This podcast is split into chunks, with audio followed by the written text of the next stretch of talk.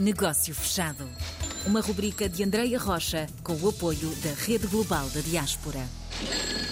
Hoje voltamos à base. Vamos perceber como é que funciona a equipa de coordenação da Rede Global da Diáspora, o que é que pode aqui aproveitar, beneficiar em fazer parte desta rede global, a maior rede de contactos empresarial do nosso país e, claro, das nossas comunidades. Vamos também perceber aqui quais são os próximos passos, as próximas ativações, porque se calhar podem ocorrer bem perto de si e quem vai partilhar estas informações todas é o Miguel Peixoto, nome ainda por cima de um colega nosso aqui da RDP Internacional. Miguel, bem-vindo. Muito obrigado, muito obrigado, Andréia. Vou começar pela segunda questão, porque okay. estivemos hoje mesmo a preparar a nova ativação do, do, do programa da Rede Global da uhum. Diáspora. Uhum que contempla uh, três países: Luxemburgo, Bélgica e uh, Holanda. Muito bem. E neste momento estivemos a preparar a nossa ida ao Luxemburgo, previsivelmente, ou em data ainda a confirmar, no dia 16 de março. Vai ser o primeiro encontro. Uh, relembro que no, no projeto passado não foi possível estarmos junto das, das, das comunidades num primeiro momento uhum. e fizemos toda a parte de ativação através de, de webinars. Uhum.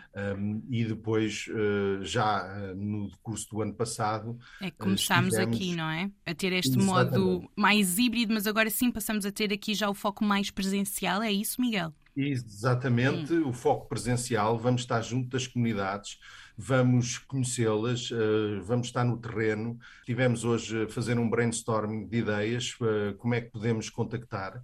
Esta ativação vai ocorrer com duas funcionalidades que, em princípio, vão arrancar no início de março, já muito mais viradas para aquilo que se pretende que seja a rede global da diáspora, que é uh, funcionalidades ligadas ao negócio e ao investimento. Um, o projeto da Rede Global da Diáspora tem um propósito. O propósito é, obviamente, aproximar todos os portugueses das nossas comunidades, mas é também apoiar as nossas PMEs no seu processo de internacionalização. E, contudo, houve uma, uma, uma convergência de, de interesses com alguns dos parceiros do projeto e também incorporamos aqui aquilo que seria uh, investimentos da diáspora em Portugal e daí a aproximação com o Ministério dos Negócios Estrangeiros, através da Secretaria de Estado das Comunidades Portuguesas, para uh, o, o, programa que foi desenvolvido, que é o PNAE.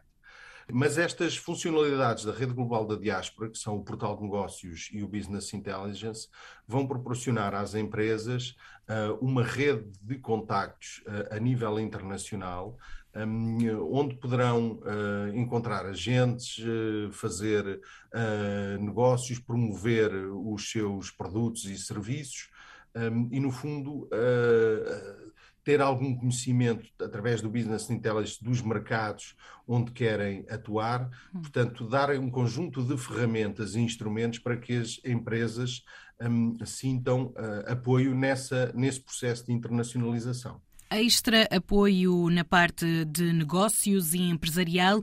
A Rede Global tem já também aqui uma base muito forte na promoção da cultura, por exemplo.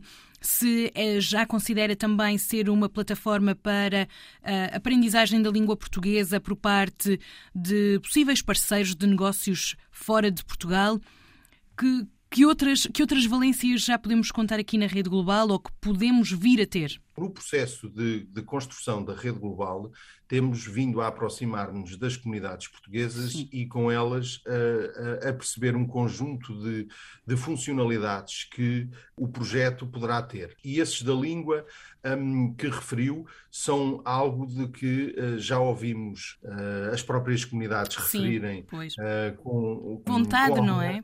Sim. Exatamente.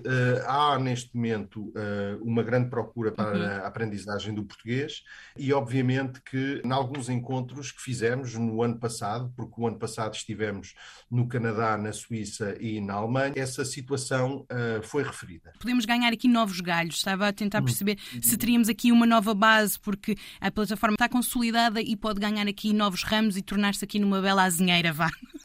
Exatamente, é Isto foi uma imagem agora, não sei porque fui buscar a azinheira, porque é uma árvore também muito portuguesa, mas pronto. Mas a ideia aqui é podermos uh, estar presentes e estarmos juntos nesta rede global, recordando como é que uh, quem nos está a ouvir pode o fazer, Miguel. É muito simples, é, é apenas uh, inscrever-se com um, preenchendo os seus dados e fica logo automaticamente inscrito na rede global e a partir uhum. daí, dentro da sua zona geográfica, começar a conectar-se com outras pessoas dessa comunidade e também das zonas, uh, e isto é frequente, alguém da de uma comunidade da diáspora que tem família numa zona geográfica de Portugal e começa a partir daí a tentar encontrar pessoas dessa zona geográfica. Uhum. Portanto, é uh, muito simples a inscrição, quer de particulares, quer de empresas. Fica aqui então esta nota. Já sabemos que temos próximas ativações. Há que ficar atento ao site ou às redes sociais então da Rede Global da Diáspora. Miguel, muito obrigada pela participação nesta semana. Nada, muito obrigado eu. Muito obrigado. Em nome da Rede Global, obrigado a todos. Negócio fechado.